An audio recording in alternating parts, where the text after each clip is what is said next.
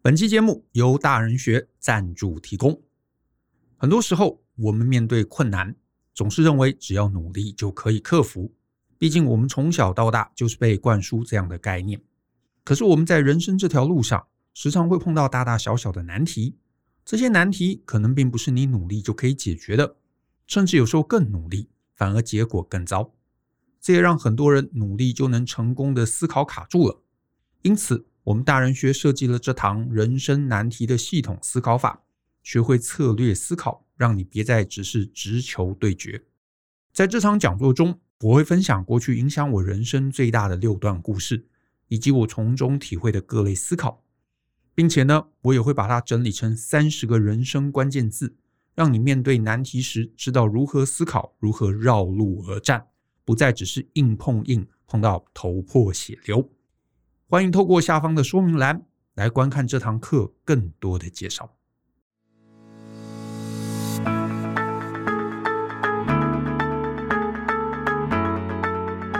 欢迎收听大人的 Small Talk，这是大人学的线上广播节目。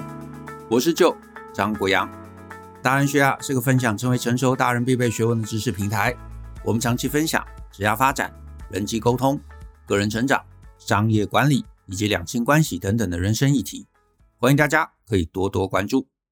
那如果呢，你有任何想找我们讨论或提问的，都欢迎可以写信到 podcast at ftpm 点 com 点 tw 这个信箱。那如果呢，你的问题是我们在十五到三十分钟之内可以充分探讨完毕的，就会有机会被我们选中来放在节目之中。那至于啊，有些很简单的几句话就可以解答的问题，我呢会在我的脸书还有 Twitter 上面来回答。所以也欢迎大家追踪我这两个账号。那我今天呢挑选到的一封信，它署名叫做 Susan。那我呢一样先把他的信啊念给大家听。他说：“大人学的 Joe and Brian 你们好，常常收听你们节目，甚至有些集数我还会二刷。每个时刻听会有每个时刻的感悟，那真的是获益良多，非常感谢两位。只是啊，我心里头一直有个疑问，想请两位呢能够帮我解惑一下。”我有的时候啊，常常会搞不清楚，究竟是社会本来就这样，还是我真的遇到了不合理的状况。因为呢，事情是这样子，我来的这间新公司已经有一年多的时间，公司完全没有任何教育训练。虽然呢，我知道公司录用人啊，就是希望人马上可以上战场，马上呢可以上手，可以做事。但是呢，之前我不是做类似的工作，也没有人教，也没有人带。那我问呢，坐旁边的前辈，他也只跟我说，他之前也没有人教，以至于啊，我入职以来，我每件事情都是从犯错中学习，或是忽然被指责说你这件事情怎么没有做，我才知道啊，原来这件事情要做。我知道大家都各自有各自的事情要忙，所以没有人可以手把手教我。但难道到一间新公司真的要学会通灵吗？还是其实每个人都跟我一样，在不知道跟犯错中走过一次呢？这是职场规律吗？每个人都是这样吗？而且呢，每当有事情我不知道要做而被指责的时候，还会被上面说不可以说不知道，不知道不是理由啊。那到底该怎么办呢？难道大家都是鼻子摸摸吞下去吗？到一个新的职场，每个人都是这样吗？还是奇怪的是我？新来的就是要会通灵，那我不确定自己的立场跟想法到底应该怎么摆才对，所以希望 Joe and Brian 可以帮我解惑，也希望这封信能有幸被选中。感谢两位无私的提供意见，真的很谢谢你们。好，这一封信啊，我读到这边，我里头其实有看到一个东西，就是呃，他有写到他之前不是做类似的工作。那因为还是有一些背景资料，我这边不知道，所以呢，我目前看这个脉络，我的推估可能有两种状况。第一种状况比较简单，第二种状况比较复杂啊。那我就陆续讲一下。我先讲简单的状况，就是呢，这样子的一个混乱啊，就是没有人教，没有人带，然后很混乱、很迷惘这样的一个状况，其实在很多小公司中确实是还蛮常见的啊。比方说。公司一开始明明应征你进来是做 A 职位，结果呢，进来之后公司忽然有个状况，比方说，另外一个进行专门工作的技术工作的人走了，然后呢，老板也不知道为什么莫名其妙就赶鸭子上架，让你去做你原来完全不会的东西。然后这种公司呢，通常还有个特色，就是流动性很高，所以呢，那些比你资深的人，往往呢也早就走掉啊，所以其实是一种抓交替的概念，对不对？所以公司里头呢，其实没有人带你，然后加上公司小。这个交接一定也做得很差，或者几乎没有交接。那公司里头可能也没有手册啊，没有任何的文件，没有 SOP，没有任何做事的规范，甚至更惨的，你连那个技术都完全不会，而且那个技术还超难。好，那我完全同意，你需要训练。那比方说公司丢你去当 PM，你根本没当过 PM，你甚至连那个技术都不懂，那你说怎么当？我也不知道怎么当。对不对？那公司总是应该要提供你一些东西，循序渐进的培养你。所以呢，如果公司是因为人力上面乱配置，导致你今天摸不着头绪，那我会说，这非常非常显然是公司里头的管理问题，而且也是公司的高层，甚至公司的老板管理效能低下的一个证明。所以，如果你碰到的是这样的一个情境，那我的建议就是。除非现在他们要你做的跟你的职涯规划是有联动啊，就是哎，你确实将来有一天你想做这样的一个这个工作，你想学这样一个技术，哎，那当然这是一个你知道天上掉下来的礼物。可是呢，如果这完全不是你的职涯规划，甚至是这个技术不可能自学学会，那我就会建议你根本不应该待下去。比方说，我到了一个公司。老板说：“哎，上太空的火箭引擎就交给你啊！这个怎么可能？我怎么可能忽然学得会？对不对？这不是翻翻书或者去这个呃哪里上个课就可以学会的，这是根本做不到的。那你就不应该待在这里啊！我印象很深啊，我之前有一集好像有一个读友也是写信来说，好像信里头他说他是这个呃做跟平面设计有关的啊，就是画海报啊，做 logo 啊。”呃，相关的工作，结果呢，他进了公司里头，因为公司人力不足，结果呢，老板临时要他去做室内设计相关的工作，啊，听起来都是设计，对不对？可是这两个其实完全是天差地远的。那他没有经验，他也不会，然后老板很忙，也不能带他啊，甚至老板知不知道这两个有差异，我不知道，所以搞不好老板也不能带他。然后 anyway，反正我看了，我觉得就很扯，所以呢，我记得我好像也是建议他就赶快离开啊，也因此。你就想想，如果今天老板找你来做的事情，跟最后他要你做的事情真的是差异天差地远。明明应征叫你来做客服，结果忽然叫你做什么城市开发，你根本不会写城市啊，那这件事情就是离谱啊，就是不太可能进行下去。然后你压根这辈子也没有想说我要去学写程式，那我的答案就是，那你干嘛非要在这边这个继续待下去呢？你不如赶快离开，去另外一间公司做你真心想做的事情，让你有成绩，或者你能够累积一些 portfolio，或者是你能够累积一些履历上面之后可以跟别人讲的东西。那我觉得对你对公司其实反而才是一个有帮助的一个选择。所以如果是这个状况，其实就很单纯，离开结案。但是呢，这个情境啊，还有一个复杂的版本，就是呢。公司给你的工作确实没有百分之百跟你的本职学能一致，但是他要你做的事情差异却也没有很大，就是可能八成是相关的，两成是你没做过的，或者是这个工作你没做过，但是这个技术含量其实不高。比方说啊，我可能做的事情，老板忽然说，哎，叫我去这个带一个这个流程改善，我没做过流程改善。哎，可是我参与过这个流程啊，我在其中一块可能我很清楚，对不对？可是呢，我在这个流程的其他面向我不知道。可是公司的人啊，这个有可能认识，有可能不认识。但是呢，这个部分有可能我花一些心力跟大家聊聊、谈谈，我可以掌握。所以呢，它不完全是我什么都不会啊，也不是我就是不可能自学，不可能我自己掌握的，有可能做到。或者是呢，这个工作它确实也不是我现在做的。但是有可能是我这个现职的延伸，往下游走，往上游走。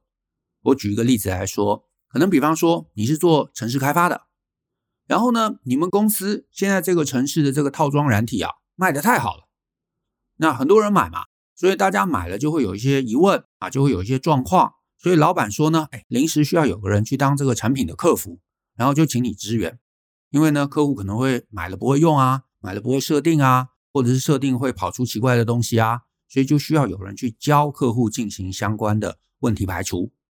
那客服你完全没做过，对不对？可是软体你是熟的，软体的设定你是懂的，细节你是擅长的，只是你就是不太知道到底客服具体该怎么进行啊，跟客户的这个进退应对也不擅长。那你说这是一个完全你知道这个不合理的指派吗？我会说可能也没有到不合理，那只是我确实没做过啊，我确实没有做过。可是如果是这样类型的状况啊，那我觉得就会跟前面那个啊，就是你你根本不会城市开发，老板叫你去做城市开发，这是不一样的状况了。因为像这个情境，第二个情境，或许你现在会有几个工作内容跟过去不一样，可是这些不一样没有到你知道像火箭引擎那样，你确实有可能自己去翻翻书，查查网站，问问人，然后你就会学起来。或者是呢，公司找你来当 PM 啊，你过去也真的当了 PM，然后实际上也是请你当 PM，只是这间新公司它可能变得很大啊，他你以前是小公司嘛，现在来了一个大公司，大公司所以流程复杂，人际关系复杂，合约复杂，或者是专案的某些细节啊，他们的做法跟以前不同，最后呢，我填错了表单，我用错了合约的这个版型啊版本，或者呢，我忽略了某个这个主管很在意。可是呢，我我不知道要做的报告，甚至我其中有一个技术细节我没有掌握好，那我是你的话，我就不会觉得这是公司的问题啊。那看到这里啊，因为细节不够嘛，所以我不知道你的具体状况是一还是二。但如果是二，你其中也写到说你到职已经超过一年了，那就算中间真的没人带我，以至于啊，我有些事情是不知道。没有掌握到，那犯了错，我也不会再跟老板辩解说啊，因为我是新人啊，没有人教我啊，所以我不知道。甚至呢，我的建议是，你将来如果到了一个新公司，到那边超过三个月之后，最好就不要到处去强调你是新人。为什么呢？原因很简单，一来多半周围不会还有人把你当新人看待。第二个，三个月之后，无论是工作上面有一些流程你不会，有些做法你不知道，有一些判定原则没人教过你，这造成的出包，到这个时间你确实也该接受，这都是我自己的问题了。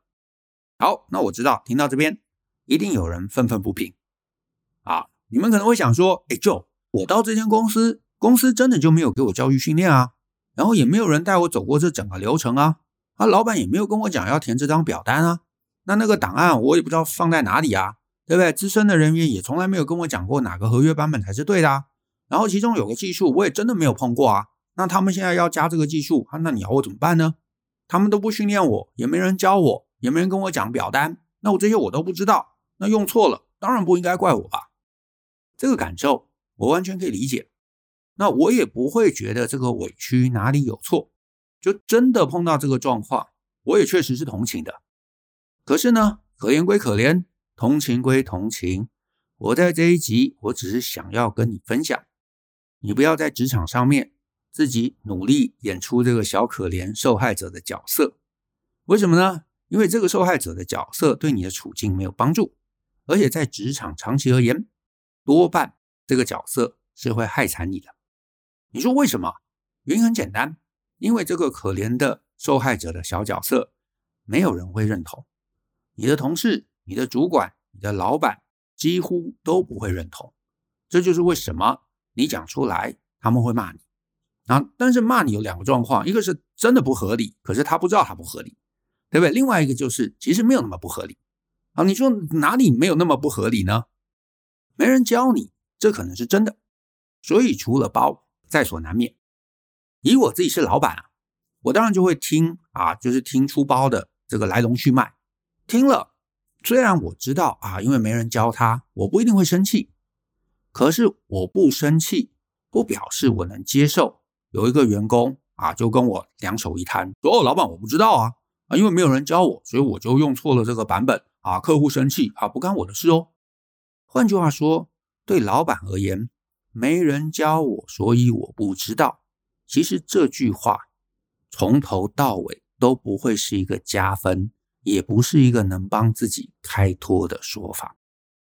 你说啊，为什么？就你刚刚前面不是说同情吗？怎么现在就说不能开脱了呢？其实原因很简单啊，就是呃，我不知道你什么年纪，可是有可能你从学校没有毕业多久。所以呢，你就会有一些过去的一些经验带来的习惯。但是我要强调，职场不是学校。你在学校，你强调，诶，老师，我不知道，我是转学生啊，我不知道这个学校的规则啊，我不知道休息只能五分钟啊，我不知道这堂课改到体育馆上课。啊，你讲这些，大半多半是算了。为什么呢？因为就算你在学校，你是学生，感觉好像低老师一截，可是其实不是的。你在学校，你是消费者。你作为消费者，你就是买方，买方本来就可以不知道规则。可是呢，你要记得，我们出了社会之后，我们大家都出来赚钱嘛。我们出来赚钱，其实我们身份就从买方变成卖方了。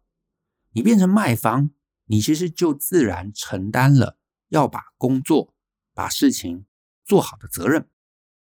这个责任有可能会比画的责任还更大一些。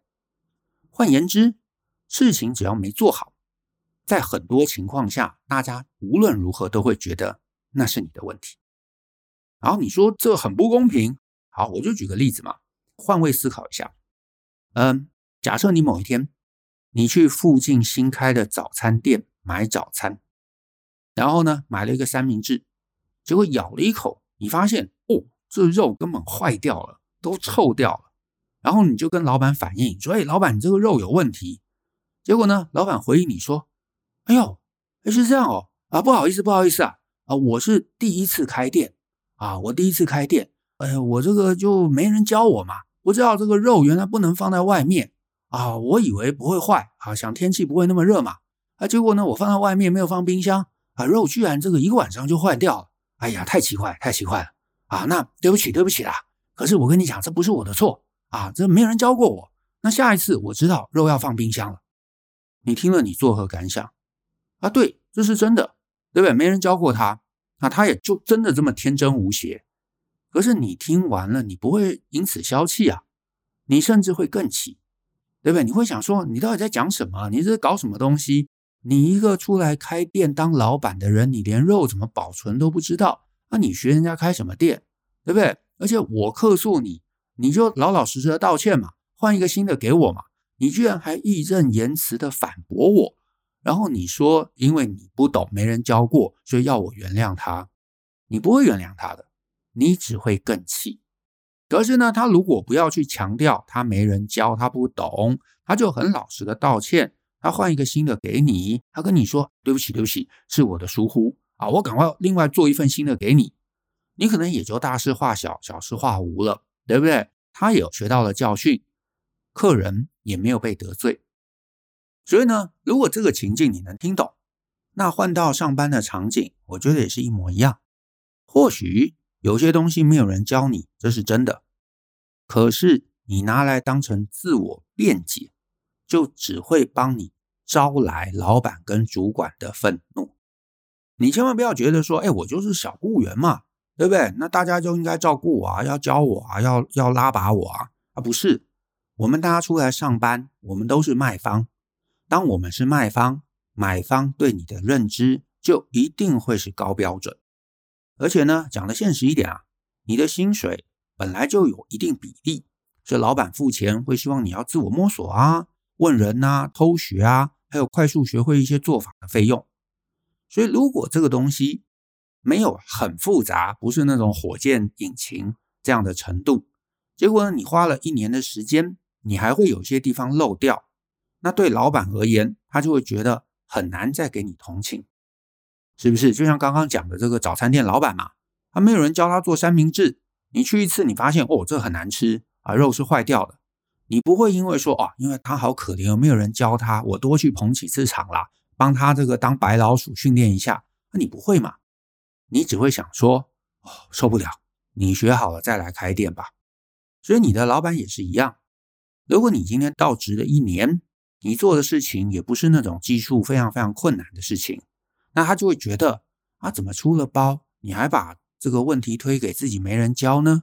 老板反而会觉得，怎么学习能力这么差，怎么那么慢，怎么人际关系那么差，怎么没有人愿意帮你，怎么那么不主动？所以这个借口讲出来，只会帮你扣分。所以呢，重点不是说你不对啊，也不是说我不同情你。而是你讲出来之后，别人的心情会扣你分，那这样子其实就很可惜嘛，对不对？因为确实你是小可怜啊，确实老板应该多花一些心力在你身上，确实同事应该多带你，但是呢，这些东西你讲出来，反而会让你扣分，反而会让你扣分。那公司的教育训练，有制度一点的公司，当然就是定期会提供教育训练，可是呢，通常提供的。都会是你下一个阶段该会的技能。比方说，我们自己也会去很多公司做训练，他们可能会帮工程师安排专案管理的训练。哎，为什么？因为觉得工程师训练了这个能力，将来可以当专案经理。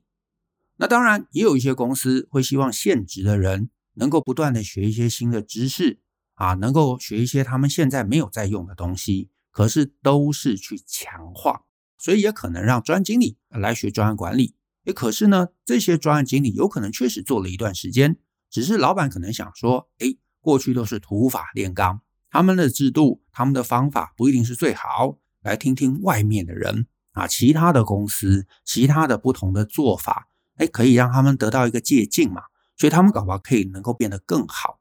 所以总而言之，老板的教育训练都是希望说你变得更好，你进到下一个阶段。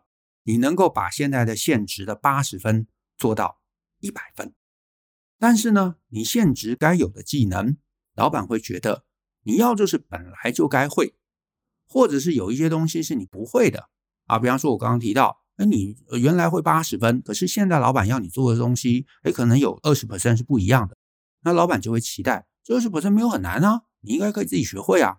那我知道这不一定合理啊，我也先承认哦，这不一定合理。但是这是你老板心中的期待。那我刚刚也提到嘛，我们公司的核心是专案管理，对不对？所以呢，我得说，就算我是老板，我看待同学跟看待员工还是会是不同的观点。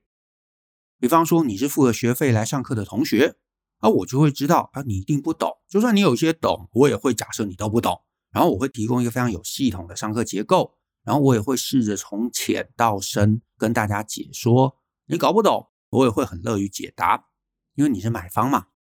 但是反过来，如果你来我们公司来当员工，哪怕你做的不是专案管理哦，那因为我们公司主轴是专案管理嘛，我就会觉得，哎，你应该多多少少自己要主动来懂一点专案管理吧，对不对？就算你不会，我们这个公司既然主要是做这个，哎，你总是可以。自主学习啊，啊，我们也开课啊，啊，你也可以申请来旁听啊，对不对？或者问问同事啊，或者看看书啊，或者主动提问啊。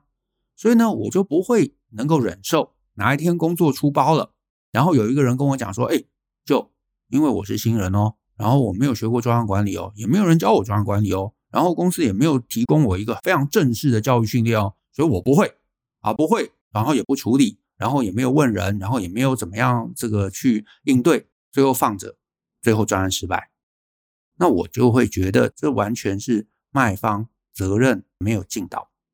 那就是前面提到嘛，你开个早餐店，本来就有很多你该学的。你说你是厨师出身，哎，很棒。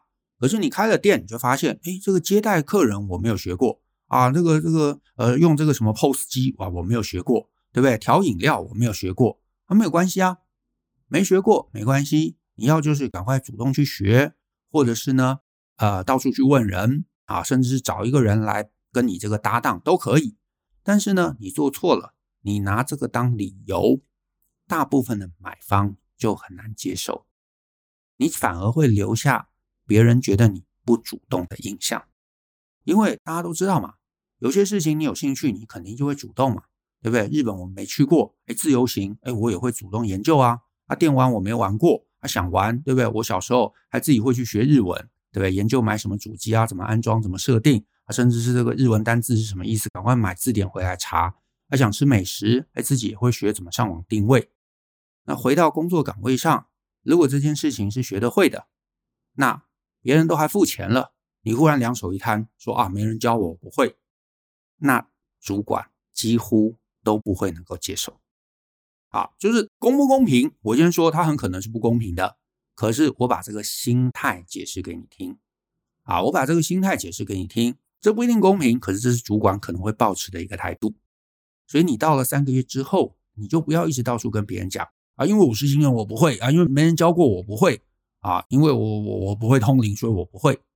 那主管就会觉得啊，那别人为什么会？那他们会通灵吗？他们其实多半也不会通灵，那只是因为他们知道工作本来就很复杂，一定有些地方没人教啊，我踩坑了，我踩了雷。可是他不会特别去讲说，哦，老板我不知道，他就摸摸鼻子，回去学研究，上网查，问别人，赶快讨论，请教前辈，哎，然后他会了，所以老板对他的印象就是，哎，这个人很厉害啊，对不对？把他丢在那边不管，他自然就把所有东西都学会了。那其实他搞不好心里也是，你知道，千疮百孔。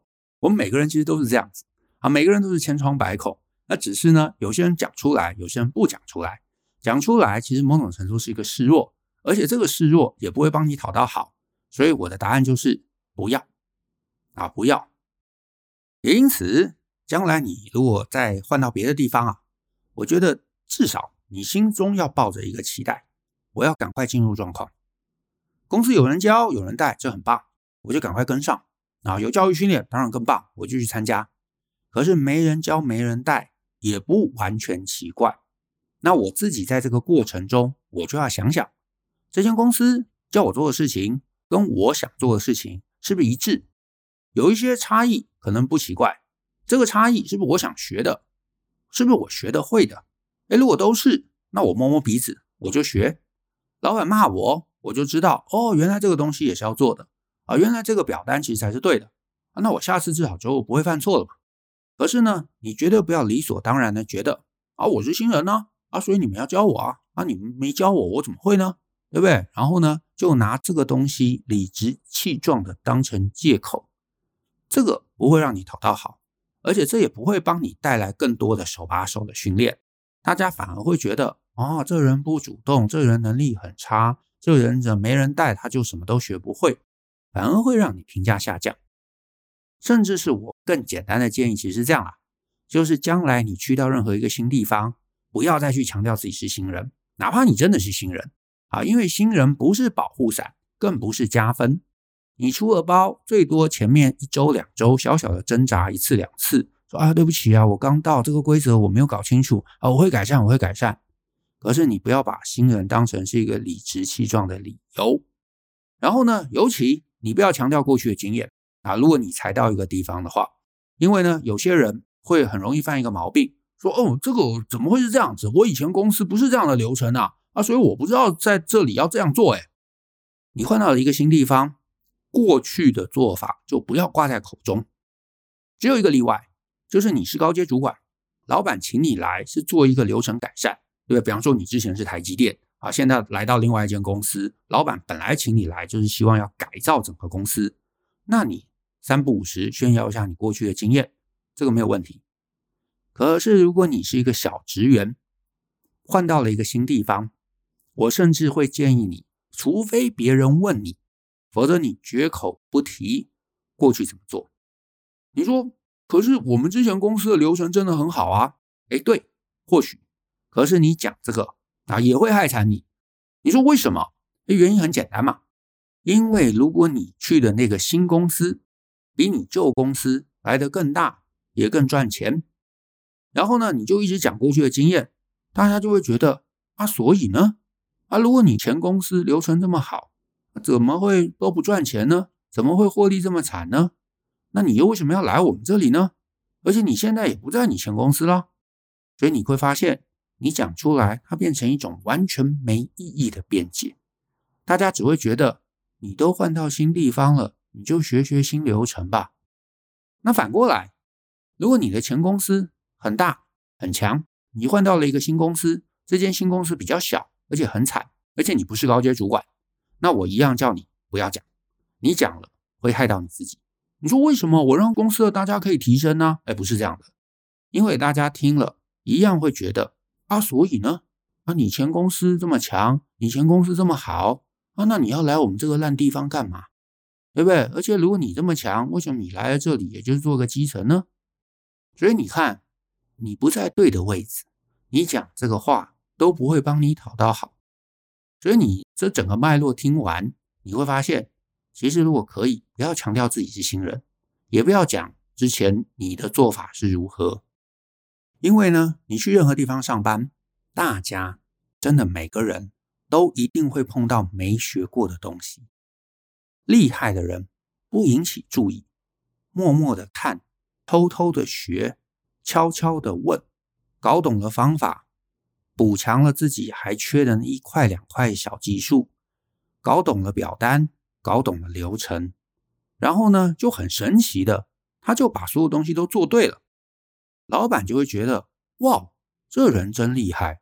他明明是新人，居然什么都会，就会得到很高的评价。可是呢，你也是新人，你等着别人来教你，或者是没有人教你，你就会犯错。然后呢，犯了错又一直跟老板讲说，哦，我不知道有这个流程，哦，我不知道有这张表单，哦，我不知道有这个合约。那老板就会想，你怎么什么都不知道？因为他每一次碰到你，你给他的答案都是我不知道。那老板对你的评价就一定会下降。大家出来上班都会出包，出包不奇怪，出包就不要反抗，你就认真学起来，务必下次不要再碰到类似的事。你只要包不出两次，老板多半也不会一直记得。可是呢，你一直凸显。说不是我的错，不是我的错，你们不要怪我，那就会让人觉得白目又讨厌了。那我不知道你的问题是状况一还是状况二，我猜有很高的几率是状况一，那就赶快逃。可是如果是状况二，就赶快让自己在最短的时间能够跟上大家的一个进度。那我觉得你在工作上面就不会遭遇问题了。那我们今天的节目就到这边。谢谢大家的收听。那如果你喜欢我们的节目啊，欢迎分享给亲朋好友，尤其欢迎大家在下面留言给我们一些鼓励。我们一起相信、思考、勇于改变，一起来学习，成为成熟大人的各类学问吧。那我们下次见喽，拜拜。